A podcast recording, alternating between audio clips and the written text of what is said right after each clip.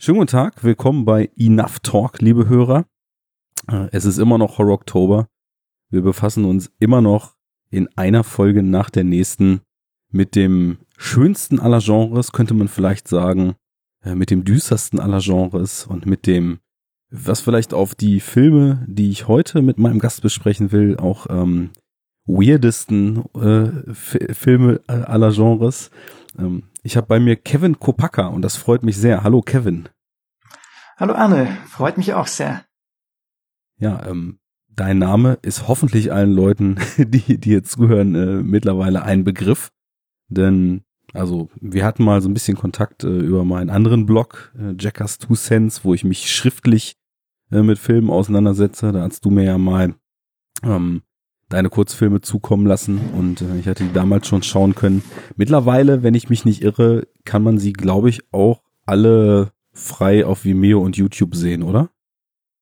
Äh, also genau, also Hades und Ptolomea, genau, die sind jetzt auf Vimeo mhm. sozusagen öffentlich vorerst noch. Und Dylan, der ist ja auf YouTube. Dylan auch. Genau, genau. Dylan ist auf YouTube auch. Ja, die sind alle noch frei zugänglich. Ja, jetzt, jetzt hast du es schon genannt. Das sind die drei Filme, die man derzeit von dir sehen kann. Ähm, ein erster Spielfilm ist in der Mache. Ähm, mhm. Was mich interessiert, ähm, wenn man so, wenn man so deine Sachen sieht, ähm, so wir hier, wir Theoretiker, die wir uns in unseren Podcasts und Blogs und so weiter mit Filmen auseinandersetzen, sind ja immer ganz schnell dabei, Einflüsse auszumachen, Parallelen zu ziehen, etc. Deswegen würde mich das echt sehr interessieren, wie du eigentlich zu der ganzen Sache gekommen bist. Also du, du, du bist Künstler und Filmemacher, so grob gesagt, oder? Mhm, genau. Ähm, ja, bei mir war es so, ich bin, ach, ich weiß gar nicht, ich bin damals mit äh, 19, das war jetzt vor, vor, vor elf Jahren oder vor, ja, fast elf Jahren, bin ich damals nach Berlin gezogen und wollte, ja, wie, wie halt immer mit irgendwas im kreativen Bereich machen, man wusste nicht genau was. Ich wollte zu dem Zeitpunkt eigentlich Schriftsteller werden und habe eigentlich viel äh, geschrieben. Äh, und habe mich dann äh, aber doch dagegen entschieden dass, äh, und habe ein freies Kunststudium angefangen mhm. und hat mich bei der UDK in Berlin beworben, äh, beworben und hat zum Glück alles geklappt und ich dachte so perfekt, jetzt muss ich mir die nächsten sechs Jahre keine Gedanken machen äh, und habe dann im Studium eigentlich mich hauptsächlich der Malerei gewidmet und habe da nebenbei aber schon immer wieder äh, so kleinere Filmprojekte gemacht und habe dann irgendwie auch insgeheim gemerkt, dass, dass obwohl mir jetzt die, die Kunst schon auch viel Spaß macht, dass ich eigentlich viel mehr zu Filmen hingezogen bin. Also wenn Leute damals mich gefragt haben nach Lieblingskünstlern, habe ich auch meistens Regisseure genannt und irgendwie generell hatte ich viel mehr Interesse dafür und habe das dann eine Zeit lang parallel alles gemacht äh, und auch so ein bisschen meinen den Unterhalt durch die Malerei verdient. Das war eigentlich ganz praktisch. Und das hat Aber geklappt, ja, das ist ja echt stark. Ja, das war tatsächlich, äh, hatte ich da Glück gehabt. Also nicht in Berlin natürlich, da verkauft eh keiner was, aber ich komme ja aus Österreich ursprünglich. Das heißt, in Österreich hat das irgendwie ganz gut geklappt, dass man da ein paar Mäzen hatte oder ein paar Sammler und es hat sich dann rumgesprochen. Also das war schön, dass man da so einen kleinen Puffer sich aufarbeiten konnte. Aber ich hatte ehrlich gesagt, ehrlich gesagt nicht so Bock auf die, diese ganze Kunstszene rundherum. Also beziehungsweise hatte ich das Gefühl, dass ich da irgendwie nur so 80 80 Prozent von dem gebe, was ich eigentlich machen wollte. Äh, genau, und habe dann irgendwie dann diesen Hades, den ersten Film gemacht, zusammen mit, mit H.K. de Witt, einem Freund von mir. Und ja, und da, da habe ich halt gleich gemerkt, okay, das eigentlich äh, liegt mir das viel mehr und ich habe da irgendwie stehe da viel mehr dahinter und habe jetzt inzwischen mein Atelier aufgegeben und bin jetzt seit zwei Jahren eigentlich hauptberuflich in der Regie unterwegs. Schön. Äh, aber ich finde es tatsächlich irgendwie spannend, natürlich die Parallelen von der Malerei zum Film. Also es gibt ja viele Schnittpunkte natürlich. Gibt ja auch viele Regisseure, die eigentlich aus der Kunst kamen, die das dann in dem anderen Medium versucht haben. Also ich finde es eigentlich ganz spannend, dass man da nicht diese klassische Herangehensweise hat, die man vielleicht auf einer Filmschule sich aneignen würde. Ja, es ist echt ja. sehr interessant, weil also so gerade mein mein immer auf den höchsten aller Throne erhobener David Lynch ist dann natürlich auch das beste Beispiel, der ja auch außer ja, Malerei und ähm, diversen anderen Formen der Künste so kam und sich dann erst mit Kurzfilm und dann mit Eraserhead äh, damals schnell äh, und zu rechten Namen gemacht hat. Ich habe mhm. vor kurzem mal einen Tweet von dir gesehen, wo du auch, ich weiß nicht, ob wiederentdeckte oder seit langem mal wieder ausgegrabene Gemälde von dir ähm, mhm, abgebildet hattest. Und da fand ich es sehr schön zu sehen, dass anscheinend auch der Ansatz, den du so auf, im Filmemachen verfolgst, mehr oder weniger, ja, es ist schwer so zu sagen, aber mir so wie so eine bewegte Form dessen, was du damals auch gemalt hast, äh, vorkam. Also es war schon, wirkt alles immer sehr, sehr stark auf, auf Empfinden und auf, auf Wahrnehmung und Wirkung hin bedacht. Ähm, wie war das denn bei dir so bezüglich filmischer Sozialisation oder generell Sozialisation, was, was, was sämtliche Medien betraf? Ähm, hast du da schon immer so einen Crush fürs, fürs Bizarre, fürs Abgefahrene, fürs sehr, sehr Unmittelbare gehabt oder ist das auch mit der Zeit erst so entstanden? Ähm, nee, ich hatte das tatsächlich schon, also wortwörtlich seitdem ich, also zumindest jetzt auf, auf das Genre, jetzt auf das Genre Horror bezogen, äh, seit, seitdem ich denken kann. Also ich weiß, dass ich irgendwie, als wir auf Urlaub waren, als ich drei Jahre alt war, habe ich irgendwo in dem Laden das zum ersten Mal so ein Skelett gesehen, so eine Figur und war von dem an so voll besessen davon und wollte dann alles nur noch mit Skeletten und habe dann im Kindergarten auch die ganze Zeit nur so Werwölfe und Mumien gezeichnet und mein ersten äh, äh, mein erstes Buch geschrieben, also geschrieben, diktiert und dann dazu gezeichnet mit fünf. Das hieß der Mörder. Also das war schon immer ein Genre, das mir sehr sehr nahe lag und das mir auch äh, am meisten äh, Freude bereitet. Und gerade natürlich im Medium Film. Also ich bin jetzt in, in Literatur dann natürlich so die Klassiker, äh, was, was so Ambrose Bierce und, äh, äh, und, und Lovecraft und so weiter. Aber ansonsten bin ich eigentlich schon hauptsächlich im, und Comics natürlich auch, bin ich ein großer Horror-Comic-Fan. Mhm. Aber halt vor allem auf das Medium Film natürlich bezogen. Ja. Und das hatte ich halt immer, meine Eltern haben sich auch viel Sorgen gemacht, natürlich, erst, gerade als ich ein Kind war. ich weiß, äh, meine Mutter hat mich einmal erwischt mit 14, als ich Necromantic 2 äh, geschaut habe, die war total fertig und entrüstet und ich musste es dann die DVD dann weggeben. ja, wie das so ist. Sehr schön. Äh, solche, solche Ereignisse vereinen uns scheinbar alle. Also bei mir war es dann die etwas mildere Variante. Ich so, so durch meine Kindheit und frühe Jugend zog sich sehr, sehr intensive Auseinandersetzung mit dem Werk von Stephen King.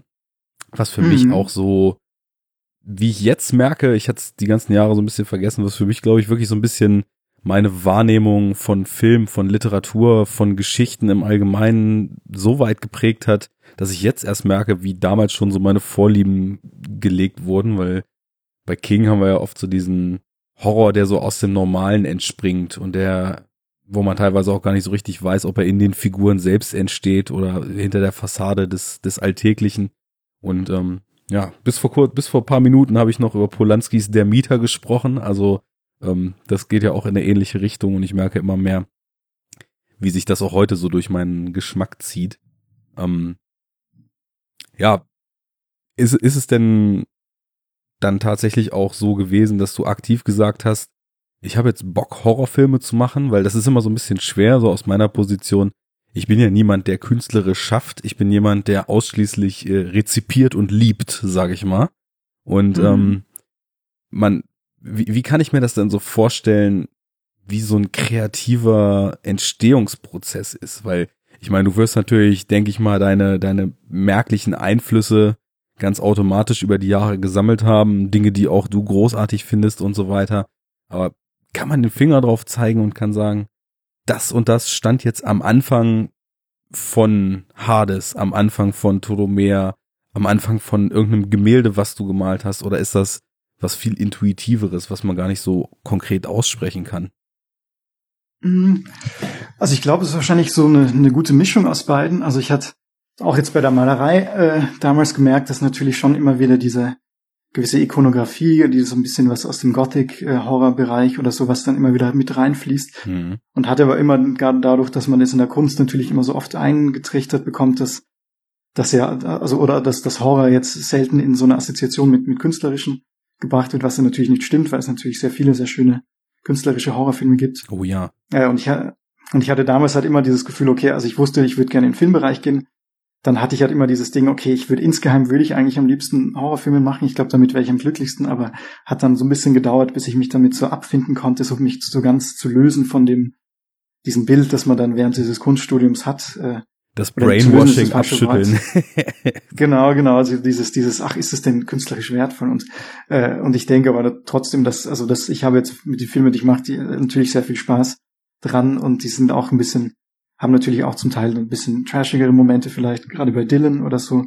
Aber insgeheim finde ich das irgendwie gerade schön, dass jemand, der gerade aus dem künstlerischen Bereich kommt, der so ein großes Faible für Horror hat, dass man halt das Genre so ein bisschen äh, austesten kann, in welche Richtung man noch gehen kann. Und ich würde sagen, ich bin natürlich sehr, was man durch die Filme auch merkt, natürlich gerade sehr von europäischen Horrorfilmen sehr geprägt. Mhm. Äh, weil ich das sehr, sehr spannend finde, gerade in den 60ern, 70ern, in, ja, vor allem in Italien natürlich dieses, dieses Albtraumhafte oder diese, diese Traumlogik, die da so mit reinfließt in die Filme, die so ein bisschen jetzt wieder aufkommt, habe ich das Gefühl, aber eine Zeit lang auch sehr verloren gegangen ist. Und ja. ich finde, das ist ja vielleicht, was dieses Genre auch ausmacht, ist ja dieses mh, mm, Unvorhersehbare oder dass es keine, keine Regeln gibt. Ich glaube, das ein Film ist dann äh, richtig unheimlich, wenn man so als Zuschauer so auf alles gefasst ist und wenn man weiß, okay, es spielt, es gibt keine Regeln, an denen man sich festhalten kann, sondern es kann alles passieren. Das äh, wäre nämlich auch tatsächlich jetzt so meine nächste Frage gewesen, was für dich eigentlich so Horror ausmacht, weil ich habe genau wie du es eben beschrieben hast, so in den letzten Jahren vor allem, also, du ist schon völlig richtig, es kommt wieder dieses dieses unmittelbare und dieses mehr auf Empfindungen fokussierte glücklicherweise, aber es gab, glaube ich, so in den letzten Jahrzehnten doch einige Durststrecken, wo ich das Gefühl hatte, dass das einer sehr stark ausformulierten Form von Horrorfilmen gewichen ist. Und ähm, deswegen hätte ich, hätte mich mal interessiert, was für dich eigentlich so diesen Begriff Horror, dieses Gefühl Horror und ähm, diesen, diesen Trip, den einem Horrorfilme auch bescheren können, was das für dich so ausmacht. Ähm, ja, ich würde ich würd sagen, dass es genau Horror ist. Also für mich ist es halt auch so ein Gefühl, dieses das Ausgeliefertsein äh, in, in jeglicher Hinsicht. Äh, und das muss sich ja nicht nur auf das Genre beziehen, das kann ja in, in allen möglichen Situationen natürlich stattfinden. Aber genau, so dieses Unvorhersehbare und äh, vor allem viel, was halt sich natürlich im Kopf abspielt. Also ich habe das dann oft bei, bei Horrorfilmen, die dann so sehr gut anfangen. Äh, zum Beispiel, was ein gutes Beispiel finde ich, ist, ist Sinister. Der, mhm. den hast du wahrscheinlich auch gesehen, genau. Der, wo ich finde, die erste Hälfte ist so super stark und dann ab dem Moment, irgendwann kommt der Moment, wo man zu viel sieht und zu viel verraten ist und dann ja. äh, verliert sich das dann wieder und dann nimmt es wieder die Spannung raus und das ist dann so ein bisschen, äh, ja, zu viel gezeigt. Also das, das sind so die Probleme, glaube ich, bei vielen modernen Horrorfilmen, dass dann immer der Moment kommt, wo dann irgendwann der Jump the Shark oder so, also wo man, wo man zu viel sieht und wo dieses Mysterium wegkommt und zu viel erklärt wird und das genau. Äh, die halt Erklärnot, halt ja. Es ist genau. witzig, weil das kann man tatsächlich auf eigentlich fast jeden der Filme, die man mit Sinister so in diese neue, eigentlich sehr, sehr für mich in die richtig, äh, richtige Richtung gehende Grusel, Suspense, Spuk, Slowburner, Horror-Ecke schieben könnte. Also ich meine, bei Insidious beispielsweise fand ich auch alles, was bevor man tatsächlich am Ende sieht, was wirklich Sache ist, deutlich stärker als das Finale. Mhm. Und ähm, ja, ich glaube, gerade so bei diesen US-Mainstream-Horrorfilmen ist das immer noch ein starkes Ding. Aber da hat sich natürlich schon so die Entwicklung eingesch eingeschlossen oder eingeschlichen, dass das jetzt mal auf die klassischen Werte und auf so eine ruhigere Spannung und auf die Auslassung wieder so ein bisschen zurückzubeziehen, was ich sehr begrüße, weil äh, mhm. die von dir angesprochenen Ita äh, italienischen oder allgemein europäischen Horrorfilme oder generell auch Horrorfilme der, der 70er ähm, sind auch sehr meins, muss ich sagen. Deswegen ist natürlich allein schon die Ausleuchtung in dem, was du so selber fabrizierst, grundsätzlich äh, schon, schon mal sehr, sehr schön und äh, weckt immer so ein warmes, wohliges Gefühl, wenn man sich durch rot, gelb und blau ausgeleuchtete Räume bewegt, dann fragt man sich eigentlich nur, wann die Tür kommt, durch die man in den Stacheldraht reinfällt. Und äh, stimmt. Das war mal ein schönes Zitat, was ich mal zu Suspiria gehört habe. Äh, was ist das eigentlich für ein Raum? Äh, Antwort ja ganz offensichtlich, der Raum, wo die Ballettschule ihren Stacheldraht einlagert, ne? Klar. Äh, Braucht ihr das Ballettinstitut? Das, das beschreibt irgendwie auch ganz schön was, was in diese inhaltliche Richtung geht. Du sprachst von Traumlogik ähm, und ja, alles kann passieren und und äh, diese zwanghafte Ansatz heutzutage allem irgendwie einen Sinn zu geben, fällt da teilweise ja auch völlig hinten runter in, in diesen Klassikern. Und ich muss sagen, ich finde es auch sehr schön, wie du in deinen eigenen Werken, wo du jetzt mir mal auf die Sprünge helfen musst, weil du hast ja eben gesagt, ähm, als erstes war es Hades. Ähm, mhm. Ich dachte eigentlich, also jetzt habe ich vorhin irgendwie die Jahre durcheinander geschmissen. Ach so, nee, nee, es gab schon auch andere Filmprojekte davor natürlich. Mhm. Äh, aber also Hades sehe ich so als den ersten, der, mit dem ich dann jetzt groß nach außen gegangen bin, natürlich. Okay, weil, weil Dylan Davor war doch 2012 oder was, ne? Ach so, nee, Dylan, der, der war von diesem Jahr auch. Ach so, okay. Dieser, dann, ja. dann war da irgendwas ähm, falsch, falsch getaggt ähm, oder bei mir 2012 hatte ich, ach so, ja, da hatte ich noch so meinen, also meinen ersten Kurzfilm habe ich 2009 gemacht, dann 2012 einen anderen, der hieß Was man nicht sieht. Äh, genau, und dann kam ja äh, Hades 2014 und von da an ja, okay. dann die anderen Projekte. Dann haben wir das jetzt auch einmal klar und dann können die Leute, die die Sachen noch nicht gesehen haben, sich das auch entsprechend raussuchen jetzt mal. Ich werde es mhm. natürlich auch alles in dem Blog-Eintrag verlinken. Ähm, ja, steigen wir doch mal ein bisschen, nachdem wir so die allgemeinen Baseline so ein bisschen abgesteckt haben, vielleicht mal konkret in die Filme ein. Ähm, was ich so immer wieder bei dir da drin finde, sind so Andeutungen bezüglich irgendwelcher Mythologien. Ähm, gibt's gibt's da konkrete Inspirationen, Einflüsse, Interessengebiete, die in diese Richtung dann deuten? Wie mhm. griechische mhm. Mythologie etc. So auf diese Schrifttafeln, die die irgendwelche Geschichten ja. noch erklären drin. Äh, ich, ich weiß gar nicht, ob es so generell auf die Mythologie ankommt. Ich glaube, ich, für mich ist es dann vielleicht eher nur die diese Beschreibung, also die die die der Hölle, die natürlich sich in allen Filmen oder in den Filmen in der, in der Hades-Reihe äh, sich so durchziehen und das ist eigentlich so die konkreteste Version der Hölle, die man hat, die detaillierteste von Dantes Inferno oder das oder auch in der, in der griechischen Mythologie dann sich weiterzieht. Das finde ich natürlich immer sehr spannend. Mhm. Und griechische Mythologie an sich finde ich natürlich sehr spannend. Ich habe dann immer wieder Momente, wo ich mich sehr viel damit auseinandersetze und ich vergesse das halt alles wieder leider. wieder so viel, so viel Götter und so. Und die ganze Geschichte ist so sehr kompliziert. Oh ja. Aber das war jetzt ist gar nicht so konkret, was, was man jetzt vielleicht trotzdem, obwohl man das jetzt denken würde, ist es jetzt gar nicht so was, wo ich so ein Riesenfable dafür habe. Aber das hat sich jetzt gut angeboten für die, die Reihe der Filme. Ja, klar. Äh, auch so, so ein bisschen wie äh, Chigoku, ich weiß nicht, ob du den äh, gesehen hast, so einen japanischen äh, Film aus den, von 1960, der auch so ein bisschen mit dieser Idee der Hölle oder auch mit den neuen Ebenen der Hölle spielt. Den den finde ich auch sehr schön. Das war natürlich auch ein bisschen so eine Inspiration für die, für, für Hades oder für die Art von Filmen. Kenne ich leider noch nicht, aber ist natürlich sofort als dicke Empfehlung äh, in den Hinterkopf gewandert. Ja, ist natürlich immer äh, eine schöne Sache, weil es gibt einem ja wirklich, glaube ich, kreativ fast unendlichen Spielraum, solche Dinge abbilden zu wollen. Ne? Und gerade wenn man dann eben so primär über so eine emotionale Wirkung arbeitet, ähm, finde ich auch sehr beeindruckend, wie mit den doch, wie ich jetzt einfach mal so im Vergleich einschätzen würde, relativ kleinen Mitteln, die du da für deine Filme zur Verfügung hattest, dann doch eben wirklich schaffst, sehr, sehr intensive Stimmung zu erschaffen. Ähm, hast du, was die Finanzierung so betrifft, ähm, da großen Support gehabt oder war das, war das ein Kampf, ähm, tatsächlich an den Punkt zu kommen, dass du die Sachen, die du vielleicht im Kopf hattest, auch umsetzen zu können? Mm, na, ich habe die Projekte bis jetzt eigentlich alle äh, komplett selbst finanziert. Mhm. Das natürlich, äh, und das, das Geld habe ich eigentlich zusammengespart, also durch das Ver Bilderverkaufen eigentlich. Ähm, das heißt, das ist natürlich schon irgendwie bitter, dass man halt ja aus eigener Tasche dann so viel zu zahlen. Auch jetzt der Spielfilm, den wir gemacht haben, hat natürlich mich ziemlich ziemlich weggesteckt. Also ich bin jetzt, äh, ich muss jetzt, ich bin jetzt ein bisschen darauf angewiesen, dass da auch was was rumkommt. mm. Aber es ist äh, andererseits finde ich es natürlich sehr schön, das selber zu finanzieren, weil man halt natürlich dann auf niemanden angewiesen ist. Also ich mag das ja bei den Filmen, ist es ja, übernehme ich ja sehr viele Rollen selber auch im, in der Postproduktion und, äh, und in der Vorbereitung. Das gerade deswegen, weil ich halt eigentlich ungern so einen Kompromiss eingehen wollen würde mit der Vision, die man hat.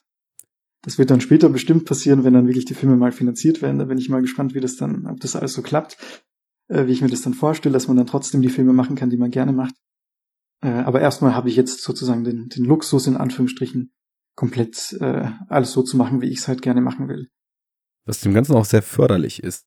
Ich war mhm. aber auch wirklich äh, geflasht, als ich dann gesehen habe, dass es eben nicht nur Buch und Regie, sondern auch Schnitt und sogar auch äh, Score war, ne? Wenn ich mich mhm, nicht irre. Genau. Ähm, wann hast du das denn angefangen? Weil ich, ich muss sagen, was du da eben an, an Scores auch, ich habe jetzt äh, Dylan gesehen. Hades hatte ich ja damals gesehen, habe ich es nicht geschafft, nochmal zu schauen, aber Ptolemä habe ich jetzt nochmal geschaut und ähm, das sind ja wirklich auch ausgereifte, sehr präsente und sehr beklemmende Sounds, die den Film ja als eine, eine Hauptkomponente neben den Bildern natürlich auch mittragen. Da gehört ja auch ein bisschen äh, Erfahrung zu und ein bisschen, ein bisschen Gespür und äh, Technik, um sowas überhaupt machen zu können, ne? Mhm. Äh, ja, ich habe halt mit äh, 13 angefangen, äh, Musik zu produzieren äh, und habe damals so, war das so ein bisschen in diesen abstrakten Hip-Hop in dieser Schiene, so diese Anticon und so, da gab es so eine, so eine kleine, kleine Szene. Und da habe ich halt damals so schon so äh, Beats produziert für für so Musiker mhm. äh, und habe das dann immer wieder mal aufgegriffen und dann wieder sein lassen. Also ich hatte dann eh also nicht immer so verschiedene Phasen. Ich ja, meinte, hast, ich also du hast jetzt nicht für sorry, äh, du, du hast jetzt nicht irgendwelche Beats zu Atmosphäre oder Soul Sachen beigesteuert, wo du gerade bei Anticon ähm, warst. Du hast für irgendwelche irgendwelche Berliner Musiker dann Nee, nee, schon amerikanische oder kanadische, aber das wow, war dann, stark. also ich war dann in Kon Kontakt auch mit so äh, Alias und Soul und den ganzen, aber eher dann mit der zweiten Generation, so Chesky, äh, mhm. Noah 23, ich weiß nicht, ob, du, ob die dir was sagen, das war so die, da, es gab ja so ein kurzlebig, also so, ich glaube so 2000 bis 2010 vielleicht war das ja sehr groß, die, die Szene. Jetzt ist er wieder abgestorben. Ich war das unter einem Pseudonym äh, dann eh so recht gut da drin vernetzt. Äh, die wussten halt alle nicht, dass ich damals erst, was ich, 13 bis 17 Jahre alt war. das war ganz cool, dann konnte man so hinterm Rechner alles produzieren, den schicken halt und ja. Ein absolutes äh, so Allround-Talent, halt merke ich. Nicht schlecht. ja, es ist gut. Also ich habe halt einfach nur die Sachen halt gemacht. Das ist vielleicht auch der Luxus, die ich halt gerne mache. Ja. Äh, in vielen anderen Sachen bin ich halt super tollpatschig. Aber die habe ich dann einfach nicht gemacht. Also so alles, was normale Menschen normal immer machen. naja, gut, aber ich meine, ähm, wenn man so mit der, mit, der, mit der Anticon, äh, ja, es war ja ein Label, ne, eigentlich damals mit der, Anti, mhm. mit dem Anticon-Label dann äh, so weit ist, dass man da Beats zusteuert, dann hat man auch einiges richtig gemacht. Also ich habe die damals irgendwie über Them und auch die ersten Alias und den Sound of Anticon Sampler kennengelernt und fand immer, dass das extrem interessante, extrem eigensinnige Musik ist, gerade so zu einer Zeit, wo Mainstream-Hip-Hop in den USA einfach mehr als stumpf war. Und ähm, mhm. das, das zieht sich scheinbar durch deine Vita, so die, die Eigensinnigkeit, weil, ähm, um mal wieder auf die Filme zurückzukommen, also ich, ich habe immer wirklich das Gefühl, dass das so schön und so frei von, von gewöhnlichen Erzählstrukturen gelöst ist, dass ich da äh, sehr, sehr viel mit anfangen kann. Also es ist ja immer die Sache, das eigene Ding zu machen, ist, glaube ich, wie du schon sagtest, für Leute, die eben große Finanzierungen haben und vielleicht auch Erwartungen von Leuten erfüllen müssen, die sich davon was versprechen auf finanzieller Ebene, ist das, glaube ich, sehr schwer. Und insofern ist natürlich äh, auf der einen Seite der, der Kampf aus eigener Tasche die Sachen zu machen, ähm, sicherlich hart. Auf der anderen Seite sind das natürlich Sachen, auf die man mit Stolz auch gucken kann und sagen kann, dass das ist jetzt auch wirklich genauso gelaufen, wie ich mir das vorstelle. Von vielleicht irgendwelchen Limitierungen mal abgesehen, die euch bei den Produktionen dann äh, vielleicht noch den einen oder anderen Strich durch die Rechnung gemacht haben. Mhm.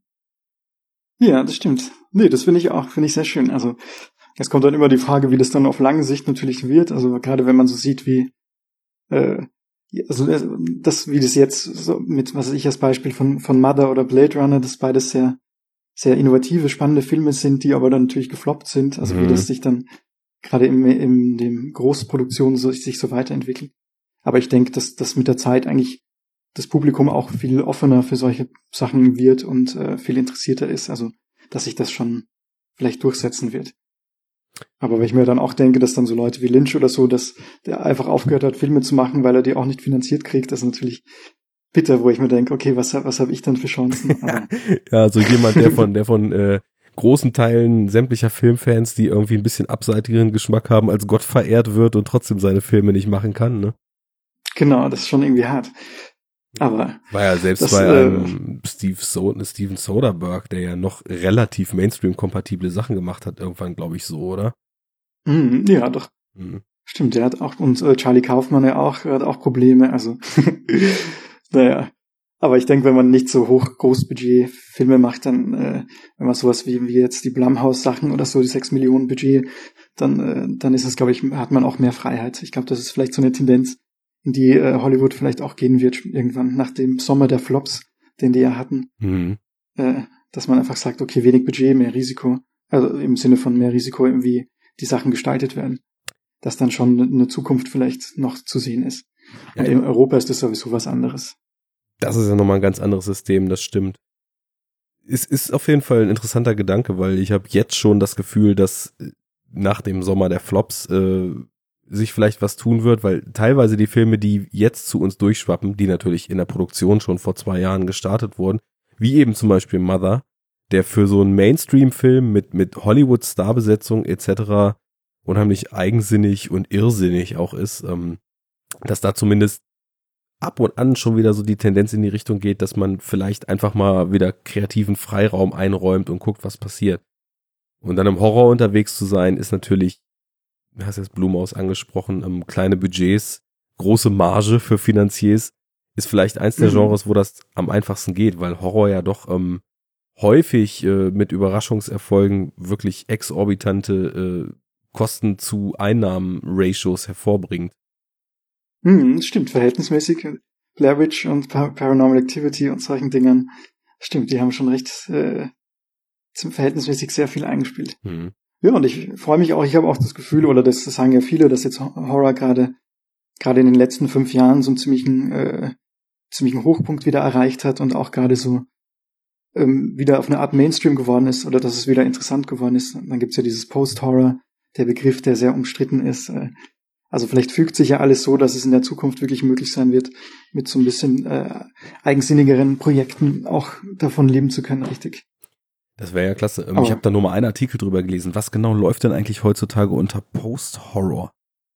Mm, also Post-Horror, das ist, äh, ich glaube, der ist jetzt, der Begriff ist eigentlich nach diesen It Comes at Night entstanden äh, wo dann auch sich dieses Get Out und so weiter einfinden lässt. Und eigentlich ist es nur die Idee, dass es äh, Horrorfilme, die halt ein bisschen intellektueller sind.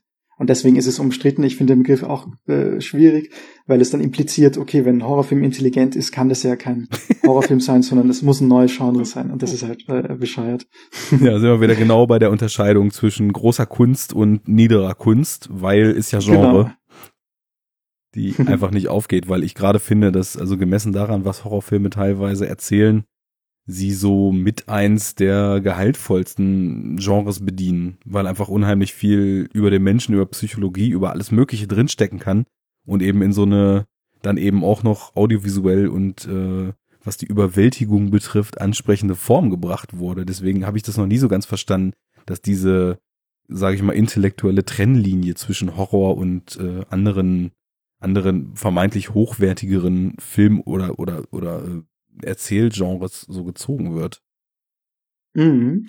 Nee, verstehe ich auch nicht. Aber äh, ich habe irgendwann jetzt einen Artikel gelesen, dass, dass aber Horror von allen Genres wohl das äh, feministischste ist, weil es ja auch oft sehr starke Frauenfiguren gibt, die dann am Ende so eine Entwicklung durchmachen. Das, das ist natürlich auch der Klassiker des Final Girls, die unschuldige Frau, die dann zur Kämpferin wird. Aber so gesehen ist es eines der wenigen Genres, wo Frauen eigentlich am ersten noch die äh, Hauptprotagonisten sind. Ja, wo, wobei man dann natürlich so gewisse Einschränkungen machen muss, weil ich finde es immer schwierig zu sagen, bloß weil irgendjemand den Kampf gewinnt, irgendwann erfüllt er gleich irgendwelche Eigenschaften.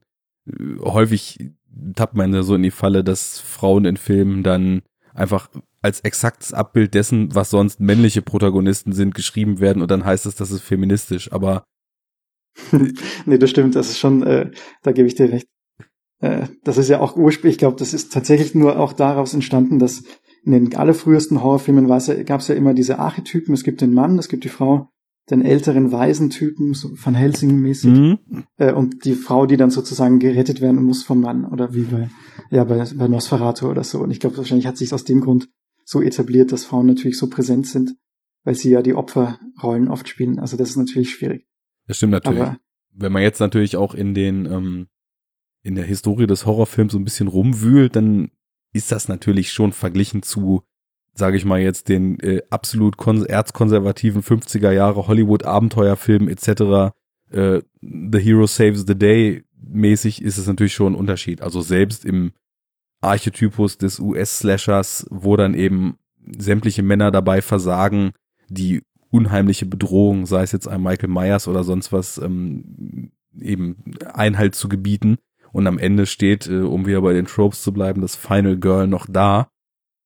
Oder auch, wenn wir jetzt ins Italien gehen, ähm, der, der 70er oder sogar noch 60er, da sind Frauen ja auch oft dann deutlich aktiver, deutlich, deutlich stärker und deutlich selbstbestimmter, als das in vielen Filmen, also das lässt die Männer dann teilweise in den Filmen nicht weniger ruppig agieren, aber so, so eine gewisse Eigenständigkeit, die sonst vorher ihnen sicherlich in vielen Filmen auch abgesprochen wurde, lässt, lässt sich da schon finden. Deswegen, ich wollte die These nicht komplett aushebeln, sondern einfach nur ähm, so, so, so ein bisschen äh, Anregung zur Vorsicht einstreuen, sagen wir es mal so. Mm, das stimmt. Nee, das ist tatsächlich auch ein Thema, mit dem ich mich sehr viel äh, jetzt in letzter Zeit auseinandersetze, ist äh, gerade auch jetzt, wenn ich, wenn ich dann Drehbücher schreibe, dass ich das dann oft an Freundinnen weitergebe und das nochmal die überprüfen lassen, wie das aus, also dass, dass, dass die Figuren auch wirklich mhm. oder dass der, dass der Film auch äh, aus feministischer, feministischer Sicht äh, interessant ist und äh, nicht nur dieses, dieses klassische Ding, das Hollywood hat, dass wenn eine Frau dann eine Kämpferin ist, dann ist es äquivalent zu, dass es äh, jetzt eine starke Frau ist, sondern dass es natürlich viele Arten gibt, äh, wie Frauen, Frauenfiguren dann natürlich stark dargestellt werden. Mhm. Ist ja immer noch schwierig als Mann sowas zu machen, äh, aber ich versuche zumindest ein bisschen mich zu sensibilisieren äh, auf die Problematik. Ja, ich, ich denke mal generell, wenn man schreibt und wenn man dann auch Drehbücher schreibt, ist es eine unheimliche Herausforderung, sich auch in verschiedene Typen Mensch hineinzuversetzen. Ne? Und du, man ist ja nun mal auch in seinem eigenen Erfahrungshorizont gefangen. Und ja, gerade dann so das andere Geschlecht dann eben auch so zu schreiben, dass es nicht nur durch irgendwie eigene Denkmuster dominiert ist, sondern aufgeht, das, das macht natürlich schon äh, nochmal eine größere Herausforderung draus. Ist jetzt auch bei Dylan ähm, der größte Anteil gewesen, würde ich sagen, aus deinen, aus deinen, den drei Filmen, die man jetzt so besprechen wollen, äh, bezüglich, bezüglich Hauptrolle der Frau etc., oder? Mhm. Ja.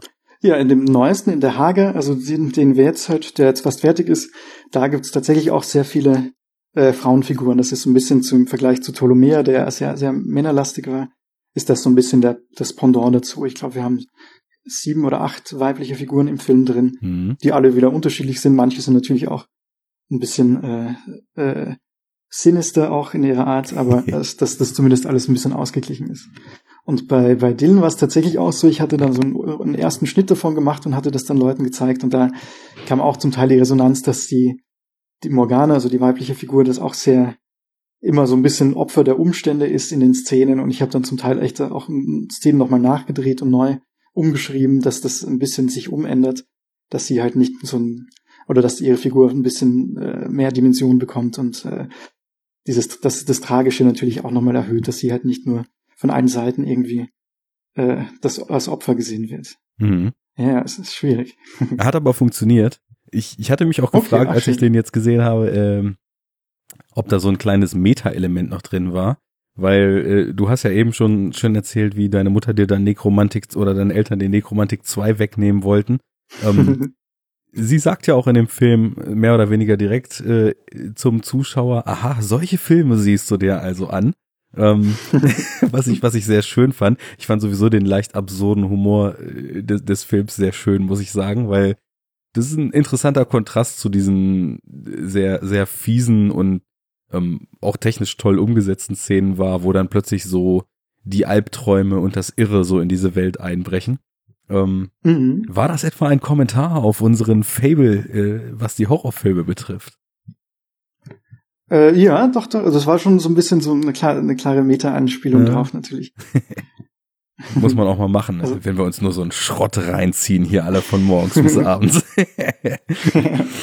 es gab nämlich bei Dylan tatsächlich eigentlich im Drehbuch eine Szene, äh, dass das ist daraus sozusagen ist es dann so geworden, dass dass sie dann sozusagen diese Zombies sehen und und Dylan sagt dann, ach, äh, das, das ist ja wie in einem Fulci-Film und sie fragt dann so, gibt's in diesem Fulci-Film dann wenigstens Happy End? Und er ist dann so, ja, nein, äh, eigentlich nicht und so weiter, also dass sich das dann so durchzieht. Ja, fand ich gut. Ähm, ich meine, der, der, wo du gerade Fulci ansprichst, äh, diese, diese Italo-Referenzen ziehen sich ja auch durch die Musikauswahl und durch die Zwischentafeln mhm. etc. ähm, sehr schön. Ähm, ja, da, da gibt's ein klares Zombie-Rip-Off-Theme. Hat man bestimmt entdeckt, genau. Genau.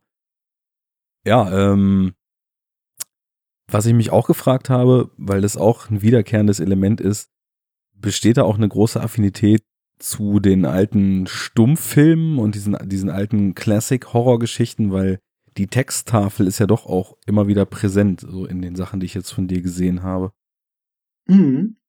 Ähm, ja, also ich habe auf jeden Fall, ich bin dann, ich kenne halt da auch nur so ein paar, also die Klassiker, also Caligari und Pollacks Hände, also diese äh, Murnau-Sachen und so weiter. Und die, ich finde die schon tatsächlich sehr spannend, auch gerade natürlich der, der deutsche Expressionismus, wie das Setdesign ist und äh, dieses, dieses Albtraumhafte, was dann so mit reinspielt. Und bei Hades ist es ja auch so, das ist ja auch im Stummfilm an sich. Also mhm. es ist natürlich viel interessanter zu sehen, wie man mit so einem Ausdruck äh, andere Emotionen rüberbringen kann, die man durchs Gesprochene nicht, nicht zeigen kann. Also ich habe da auf jeden Fall schon auch ein Faible dafür. Merkt man. Und ähm, ich, ich glaube, die ganze Art, zumindest, ähm, es würde mich dann äh, interessieren, wie sich das dann in dem Langfilm verändert oder ob es sich verändert. Ähm, die, die ganze Art wirkt auch eben sehr, sehr, sehr stark so auf die direkte Wirkung eben ausgelegt. Ne? Man man hat natürlich auch jetzt in, gerade in Dylan gibt's ja auch viele Dialoge, die dann auch teilweise wirklich einen äh, schön schrägen Humor haben. Alles, was so äh, Unterhaltung zwischen, zwischen äh, Chef und Angestelltem äh, betrifft. ja, stimmt. Chefs ziehen, das, ziehen sich ja sowieso durch das Werk durch. Und ähm, ja, das, dass das eben diese, diese Art wirklich eigentlich fast ausschließlich über Bilder, über Momente, über Sequenzen zu erzählen und so weiter ähm, ob, ob das jetzt ähm, durch, sagen wir mal, ein etwas klassischeres Drehbuch dann in deinem, in deinem Langfilm, den du jetzt gedreht hast, etwas gewichen ist oder ob du tatsächlich bei dieser traumhaften, schwebenden, sehr, sehr fließenden Art und Weise der Erzählung dann auch über 90 oder mehr Minuten bleibst. Ähm, ja, ich glaube, jetzt ist es eine ganz gute Mischung geworden. Also der, der Verhager ist ja jetzt eine Stunde 45 Minuten lang, also schon mhm. recht für, für meine Verhältnisse ziemlich lang. Und da gibt's natürlich sehr viele, äh, sehr viele dialoglastige Szenen auch ja. mehr. Also es ist nicht, nicht mehr ganz so sensorisch wie, weil es halt nicht, glaube ich, sehr anstrengend für den Zuschauer ist, wenn man einen Film die ganze Zeit in dem Stil aufbaut. Und natürlich muss es, äh, was es bei Hades und Ptolomea vielleicht nicht so stark gab, eine, eine stärkere Charakterentwicklung geben und eine, eine Zielführung, wo das alles hingeht. Äh, aber es ist, glaube ich, trotzdem alles sehr unterhaltsam, also sehr, sehr lustig. Es gibt sehr komische Elemente auch oder komikhafte. Ähm, ja, ich kann schwer sagen, wie das letztendlich dann so wirkt auf den Zuschauer, wenn man sich dann diesen ganzen Film reinzieht. Aber ich habe das Gefühl, dass es im, im Großen und Ganzen ein bisschen zugänglicher geworden ist. Also ich, ich schreibe jetzt auch gerade das Drehbuch für den nächsten Film, den wir jetzt im Mai drehen werden. Ähm, der wird auch wahrscheinlich so eine, eine gute Mischung werden. Das ist eher so ein düsterer, so ein Gothic-Horror, Horror-Liebesfilm der komplett in dem Schloss spielen wird. Äh, und der ist auch wahrscheinlich so gesehen noch das kohärenteste, was ich gemacht habe, aber auch selbst da gibt's viel äh, so Zeitsprünge und multidimensionale äh, Multidimensionalität und Meta-Elemente. Es ist, mhm. also es ist schon immer noch sehr im, in meinem Stil, aber halt ein bisschen zugänglicher vielleicht oder ein bisschen kohärenter. Also ja. ich denke, das ergibt sich zwangsläufig vielleicht ein bisschen. Mhm zugänglich meinst du wahrscheinlich jetzt einfach eher so im Sinne von jetzt in Häkchen gesetzt so einer klassischen Erzählung dann mehr noch, ne? Und weil ich, ich würde jetzt nicht genau. sagen, dass, dass die drei Kurzfilme, die ich kenne, dass die nicht zugänglich sind oder schwer zugänglich sind. Sie sind halt einfach nur eine sehr, sehr eigene Art des Erzählens, die sich eben sehr viel von den oft geforderten Handlungsbausteinen und, und so einer Drehbuchfixiertheit löst, sondern viel mehr über die Form sich selbst erzählt, was, was völlig aufgeht mhm. und was eben auch so, wenn ich, wenn ich mal schaue, welche Filme mich zum Beispiel total begeistern, sind das immer Filme, die, die eigentlich mehr über die Form erzählen oder wo ich in der Form einfach sehr viel drin finden kann. Ich weiß nicht, kennst du zum Beispiel Upstream Color von Shane Carruth? Äh, nee, das sagt mir nichts. Das ist äh, auch ein sehr, sehr interessantes Ding. Ähm, der hatte ja auch irgendwie, es war auch so ein Do-it-yourself-Filmemacher, ursprünglich Mathematiker, hatte mit ein paar Freunden dann Primer gedreht, so ein Zeitreise. Ach, Primer, den kenne ich, genau, stimmt. Zeitreise, Der ist ziemlich äh, genial, ja. Äh, und den mochte ich auch schon sehr, Film als Rätsel gedacht, ne, und dann in, in seinem Nachfolger Upstream Color, den er auch über zig Jahre gedreht hat, ähm, das ist so ein Film, wo man dann auch im Nachhinein nicht sagen kann, da geht's jetzt um dies oder das, aber der einfach, äh, da gibt's vielleicht zwischen euch schöne Parallelen, weil der auch Musik und Schnitt und Drehbuch und äh, Regie und alles selber macht und voll in diese Do-it-yourself äh, Autor bis ins letzte oder Autorenfilm bis ins letzte Ebene eben reinschlägt. Mhm. Das ist auch ein Film, wo du dann nicht, nicht sagen kannst, das und das ist jetzt die Handlung, sondern der einfach versucht, über Stimmung und solche Geschichten zu erzählen und äh, mir sehr gut gefallen hat, aber viele Leute gehen eben auch Kopfschütteln raus, genauso wie es natürlich auch in den ganzen Filmen, die wir jetzt schon angesprochen haben und wahrscheinlich auch bei deinen der Fall ist, dass viele Leute sagen, was soll das hier eigentlich alles? Worum geht's denn da? Fass mir mal die Handlung zusammen. genau. ja, okay, aber cool, dann muss ich mir den auf jeden Fall reinziehen. Ich, habe ich jetzt, wo du sagst, hat, ich wusste auf jeden Fall, dass die von Primer, dass da noch ein Film noch kam. Äh, stimmt, dann muss ich mir auf jeden Fall reinziehen. Ähm, ja, hm. Empfehle ich immer wieder. Ähm, schöne Geschichte. Jetzt, jetzt kam mir gerade die Idee, hast du eigentlich dann auch schon mal so mit, mit arger Kritik an dem, was du tust, äh, zu tun gehabt und auf eine Art und Weise, dass das, dass es dich irgendwie beeinflusst hat? Oder sagst du, ich ziehe einfach straight mein Ding durch und äh, das läuft schon so? Ähm, ich glaube, so richtig, also so richtig negative Kritik haben witzig, also echt überraschenderweise noch gar nicht. Mhm. Ich glaube, ein Typ, den hatte ich mal äh, Hades geschickt und der hat dann geantwortet so, dass der halt, äh, dass er halt damit gar nichts anfangen kann und er wird lieber keine Rezension mir zuliebe schreiben, weil er wird es den nur zerreißen. Mhm. Und ich war dann so, okay, ja, also habe dann auch sehr nett geantwortet und er hat danach geschrieben und war dann so sehr überrascht, dass der Film so viel positive Resonanz bekommen hat, weil aus seiner Sicht scheinbar konnte der damit nichts anfangen. Mhm. Ansonsten, ja, ich, ich glaube, das Einzige, was mich dann oft irritiert, nur so mit was so Presse und, also ich muss mich ja dann auch selber natürlich um diese ganze Presse und so kümmern, dass ich da schon das Gefühl habe, dass gerade in, innerhalb von Deu im deutschsprachigen Raum viel weniger Support kommt als äh, international und das ist, was wahrscheinlich viele Filmemacher in Deutschland auch beklagen. Also es, irgendwie verstehe ich auch nicht, woran das genau liegt. Aber dass ich dann auch irgendwann denke, okay, dann mache ich, also ich mache das jetzt auch nicht bewusst für ein deutsches Publikum, sondern ich mache es jetzt für, also dann lege ich es auch vielleicht ein bisschen internationaler natürlich an. Ja. Aber es ist ja natürlich äh, nicht, also es gibt ja viele, viele schöne Blogs, in, also auch du zum Beispiel oder andere, die da sehr, sehr in dieser Art von Film interessiert sind. Aber prinzipiell habe ich das Gefühl, innerhalb von Deutschland ist es gerade ein bisschen schwieriger. Ja, die, die Deutschen haben irgendwie ein seltsames Verhältnis, speziell zu Genre aus dem eigenen Land, habe ich das Gefühl. Mm, das stimmt. Also wenn ich mir ich anschaue, dass der, der großartige Nachtmar zum Beispiel letztes oder vorletztes Jahr, wann das war, dass der international sowas von abgefeiert wurde auf Festivals, dass er, glaube ich, dann äh, in, in LA, wenn ich mich nicht irre, wie heißt das, dieses Chinese Theater, dieses legendäre Kino, mhm. das bei der Premiere dort gefüllt hat und in Deutschland eine Kinoauswertung kriegt von äh, in drei Kinos im Hinterhof in Berlin läuft da äh, zweimal die Woche nachmittags um 14 Uhr und das war's, so nach dem Motto, dann, dann frage ich mich wirklich, wieso ist hier kein Vertrauen in unsere, in unsere eigenen Genreproduktionen. Weil es, es funktioniert für mich, aber ich, ich kann es eigentlich nur auf eine generelle Abneigung oder generelle Unfähigkeit oder Unwillen, sich überhaupt drauf einzulassen, dass auch hier starke Stoffe so entstehen können, zurückführen. Anders kann ich mir das nicht erklären. Ja, ich weiß auch nicht, was es ist. Also ich habe auch zum Beispiel bei, bei Dylan hat mich eines sehr frustriert. Das hat, Dylan hat ja recht viel Presse bekommen, gerade weil er ja die das ja eine Adaption von einem italienischen Comic ist und natürlich dann, aber auch so in, äh, international gab, viel Presse. Und in Deutschland ist es mir halt echt schwer gefallen. Vor allem gab es dann so ein Outlet, ich möchte jetzt nicht den Namen nennen, aber auch einer, der sich gerade mit deutschen Genrefilmen auseinandersetzt, die da die News und Infos posten. Und ich hatte es denen geschickt und die meinten so, ja, cool, aber das ist, erfüllt nicht dem äh, Niveau von den Sachen, die die posten würden. Und ich meinte dann auch so, ja, aber das ist, wenn das jetzt nicht ein Outlet, der sich gerade auf deutsche Genrefilme, wenn der das nicht postet und international alle anderen, wer, wer macht's denn dann? Also das, und die hat es dann auch so erklärt, dass gerade sie, weil die selber da in dem Genre tätig sind, e extra vorsichtig sein müssen, weil halt alle so kritisch dem gegenüber sind, dass sie dann wirklich nur die super hochwertigsten Sachen äh, nach, nach außen tragen. Ich weiß auch nicht. Hm. Aber selbst hm? Da, da, also selbst da, also jetzt reden wir uns gegenseitig rein, sag mal. Sorry. Aber, äh, aber selbst da habe ich oft das Gefühl, gerade bei diesen, äh, also ich finde es ja sehr schön, die Genrenale und dass, dass die Sachen, dass das jetzt so mehr gepusht wird.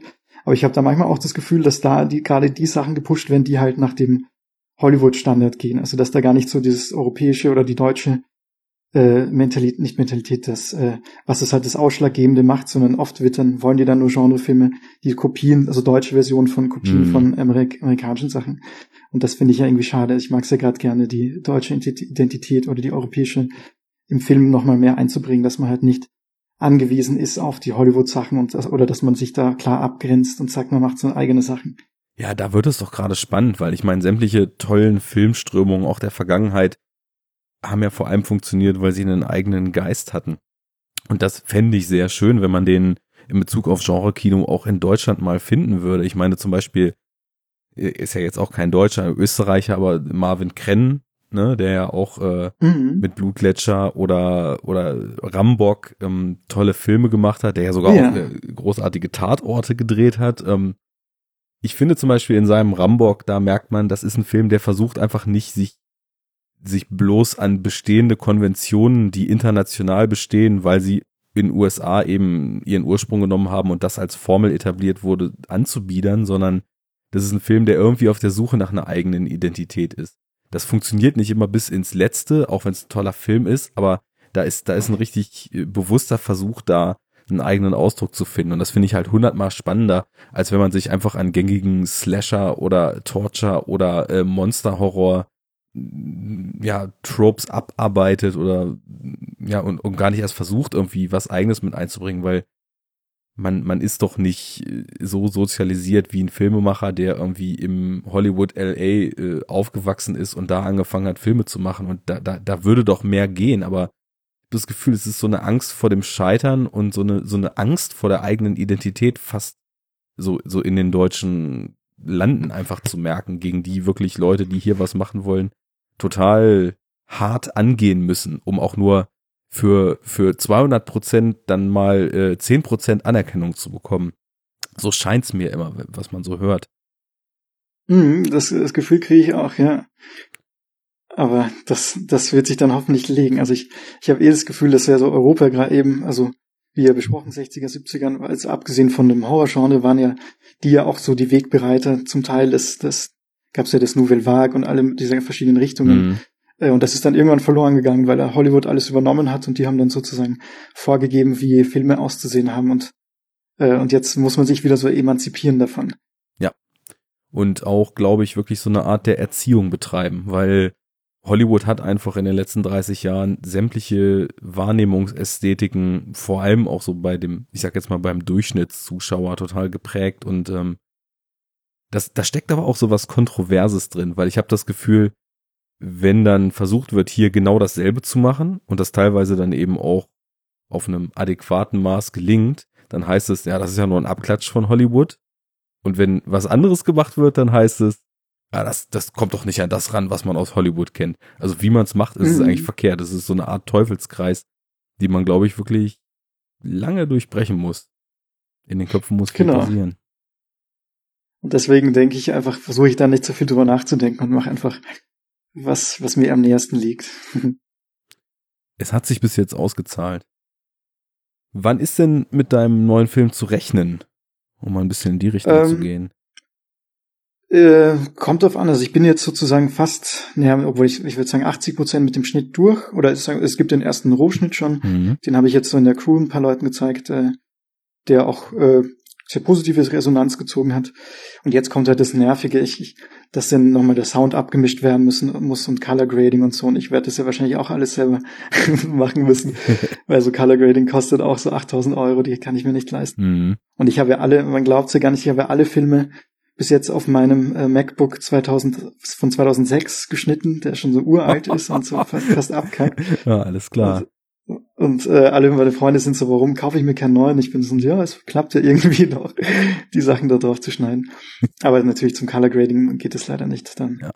Aber äh, auf jeden Fall äh, lange Rede, kurzer Sinn. Ich denke, äh, dass er, also ich hoffe, wenn alles klappt, dass ich vielleicht wirklich bei der nächsten Genre-Nale, dass er vielleicht da Premiere feiern kann, je nachdem, ob die den zeigen wollen oder nicht. Mhm. Aber hat jetzt die letzten Jahre hat das ganz gut geklappt. Das wäre dann im Februar oder vielleicht macht man so eine kleine Premiere im Vorfeld im Filmrausch oder je nachdem. Äh, falls du mal in Berlin bist oder so, äh, genau, gern äh, Bescheid geben. Oder dann kann man das, beziehungsweise kann ich dir im Vorfeld Bescheid geben. Super. Wenn ich das plan. Finde ich echt stark, wie du das alles an einem alten Laptop zusammenschraubst, weil sowohl das Color Grading, ich finde, das ist ganz oft ein Punkt, wo Leute oder, oder Nachwuchsfilmemacher, wo sich so ein bisschen die Spreu vom Weizen noch trennt weil, also natürlich muss, glaube ich, auch das Basismaterial, auch was Ausleuchtung betrifft und so weiter, natürlich schon was hergeben. Also ich, ich glaube nicht, dass du diese Fix-it-in-Post-Mentalität vertrittst, ne, sondern äh, nee. da wird, denke ich mal, an Sets so schon das meiste passieren. Aber nichtsdestotrotz, Color Grading falsch oder Color Grading ähm, suboptimal kann auch oft, und das ist, glaube ich, das, was dann auch viele Leute mit, mit deutschen Filmen vielleicht für Probleme haben, wenn das nicht richtig gemacht ist, dieses, ach, das ist ja eh nur nebenan im Wohnzimmer gefilmt, Gefühl erzeugen. Und das hatte ich bei dir halt mhm. halt nie. Also, weil das, das alles so surreal verfremdet und eigenständig wirkt und das, das schon aus einem Guss ist. Und von daher, die 8000 Euro kannst du dir sparen. Ähm, hat auch bis jetzt geklappt. Cool. Ja, das stimmt. Also ich glaube, das ist ja eh der Vorteil, dass, dass ich von der Malerei komme, dass ich natürlich einen sehr speziellen Bezug zu Farben habe und ja. äh, oder ein anderes Gefühl und das macht mir auch sehr viel Spaß. Ich muss jetzt nur die technischen Voraussetzungen muss ich dafür kriegen. und mit dem Cutten hast du auch einfach drauf los angefangen und hast nach und nach so ein Gespür entwickelt dafür, wie du Szenen aufbaust, wie du sie strukturierst und durch Probieren einfach so deinen besten Weg gefunden. Genau, genau. Ich habe dann eh früh einfach nur so was weiß ich, irgendwelche äh, Musikvideos zusammengeschnitten oder Kleinigkeiten, genau. Und dann entwickelt, entwickelt sich das mit der Zeit. Wie bei allem. Aber Schneiden macht mir tatsächlich am meisten Spaß von allen, von dem ganzen Prozess von, von dem Filmemachen. Also weil ich dann auch am meisten Zeit damit verbringe. Also ich bin dann auch sehr äh, obsessiv. Ich schneide dann manchmal vier, 14 Tage, äh, 14 Stunden am Tag äh, mhm. für drei Wochen durch und bin dann am Ende komplett K.O., aber dann steht der erste Rohschnitt und dann äh, dann mache ich mal meistens eine Pause und dann geht's weiter und dann kommt so der nervige Part, die ganzen kleinen Feinheiten. Es ist natürlich auch in den Sachen, die, die du machst, ein unglaublich wichtiges Element, ne? Weil ich muss zum Beispiel gerade an die Szene in Dylan denken, wo sie beim Dinner sitzen und äh, Pizza essen und dann so nach und nach der Wahnsinn in diese Normalität einbricht. Und die war mir wirklich sehr, sehr positiv aufgefallen, einfach wie sie geschnitten ist, wie sie getimed ist und wie auch über den Ton und, und über die Kameraeinstellung und eben auch den Schnitt dann so eine Transition entsteht und man so unmerklich zunächst und dann mit etwas mehr Nachdruck so in, in diesen Wahnsinn reinfällt. Und ähm, da hatte ich mich dann nämlich eben auch, da war mir das bewusst geworden, dass, dass du das ja auch eben alles selber machst und äh, deswegen die Frage eben. Also ich glaube, man merkt diese, diese insgesamte Mentalität, alles selber zu machen, in bester Art und Weise dem Ganzen tatsächlich auch gerade noch an. Ähm, Hut ab, um's, um's abzuschließen. Äh, aber nochmal, also ich habe das akustisch nicht verstanden, tut mir den letzten Part. Ach so, oh, äh. kann sein, dass hier mein Headset verrutscht ist. Ähm, ich sagte, man, man, man merkt dir oder man merkt den, den, den Film diesen gesamtheitlichen Ansatz, dass du einfach alles selber in der Hand hast und das irgendwie total gut schaffst, das wirklich in einem Guss so hinzukriegen, schon in so einer gewissen Art und Weise an. Und äh, dann sagte ich, Hut ab. Ach, Hut ab, okay, ja, danke schön. ja, doch, ich, ich finde es auch sehr schön. Also da bin ich ja, wie gesagt, gespannt, wie das dann in Zukunft wird, wenn man dann mehr Sachen abgeben muss, zwangsläufig. Oder vielleicht auch nicht. Das stelle ich mir auch interessant vor, ja, weil du bist es ja jetzt gewöhnt, volle Kontrolle zu haben wenn du dann von wem anders schneiden lässt und dann das Ergebnis vorgesetzt bekommst, ne? Ja, das wird mir schwerfallen. Aber wer weiß, wenn es jemand ist, der das gut macht oder so schneidet, wie ich es gut finde, dann. Ich meine, jetzt bei Hage hat es ja zum Beispiel auch gut geklappt, dass ich den Soundtrack habe ich diesmal zu, zu zweit gemacht mit äh, mit Mike, mit einem, mit einem Produzenten, einem guten Freund von mir. Mhm. Und das hat eigentlich super geklappt. Also der hat dann auch viele Sachen hat er dann vertont und ich habe dann noch was dazu gemacht oder wir waren zusammen bei ihm äh, und haben dann Sachen eingespielt. Da haben wir dann auch zum Teil in einer echten Kirche haben wir so eine Orgel Sachen eingespielt und so weiter. Also das ist schon viel schöner, als jetzt nur zu Hause zu sitzen und die Sachen zu programmieren. Mhm. Ah, Thema echte Kirche und Orte etc. Wie hast du denn überhaupt so für die Sachen, die du umsetzen wolltest, Location Scouting etc. gemacht und wer sind eigentlich die ganzen Darsteller? Sind das Leute aus deinem Umfeld oder hast du da tatsächlich so eine Art Castings veranstaltet, um die dann für die Filme zu finden? Ähm, also zu den Orten, also ich, das ist ja, was ich am meisten hasse, ist Location Scouten, das finde ich halt am, am nervigsten von, von allem.